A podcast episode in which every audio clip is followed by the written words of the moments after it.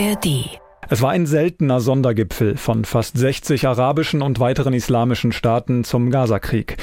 Ein Ende der, Zitat, barbarischen Angriffe Israels im Gazastreifen fordern sie. Aber bindende Beschlüsse oder konkrete Schritte zu einer Feuerpause? Fehlanzeige. Das ist eines der Themen heute in unserem NDR Info Standpunkte Podcast mit Meinungen aus verschiedenen Medien. Pascal Küpper sagt herzlich willkommen am Montag, dem 13. November.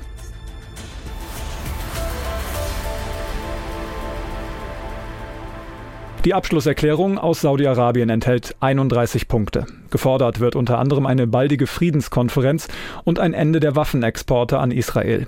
Offen blieb aber zum Beispiel, wie eine Feuerpause erreicht werden soll.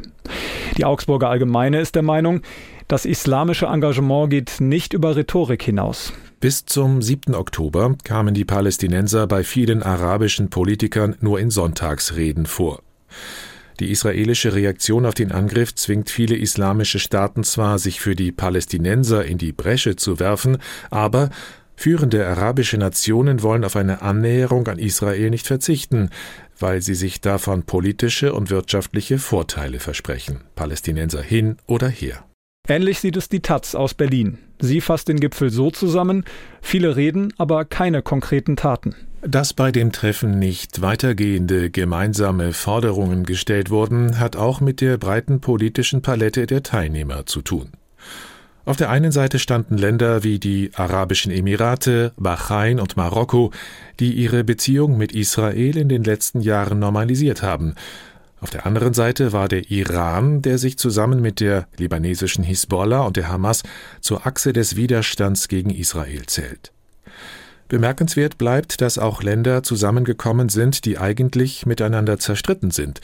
So gab es zum Beispiel die erste Visite eines iranischen Präsidenten in Saudi-Arabien seit elf Jahren. Genau auf diese Annäherung zwischen Iran und Saudi-Arabien geht die Frankfurter Allgemeine Zeitung ein. Sie meint, die beiden Staaten demonstrieren Einigkeit, und das ist mehr, als man aktuell vom Westen sagen kann. Aus westlicher Sicht ist es dennoch kein schlechtes Zeichen, wenn sich Iran und die arabischen Mächte zu pragmatischer Kooperation bereit finden. So gern Vertreter Irans mit Israel Hass Öl ins nahöstliche Feuer gießen, so klar erscheint doch, dass sich auch Teheran von der Hamas keinen Flächenbrand aufzwingen lassen will. Wenn Saudi-Arabien und Iran es schaffen, vordergründig an einem Strang zu ziehen, kann Israels Partnern das dann nicht auch gelingen? Vom Nahen Osten springen wir nach Deutschland, genauer gesagt nach Hessen.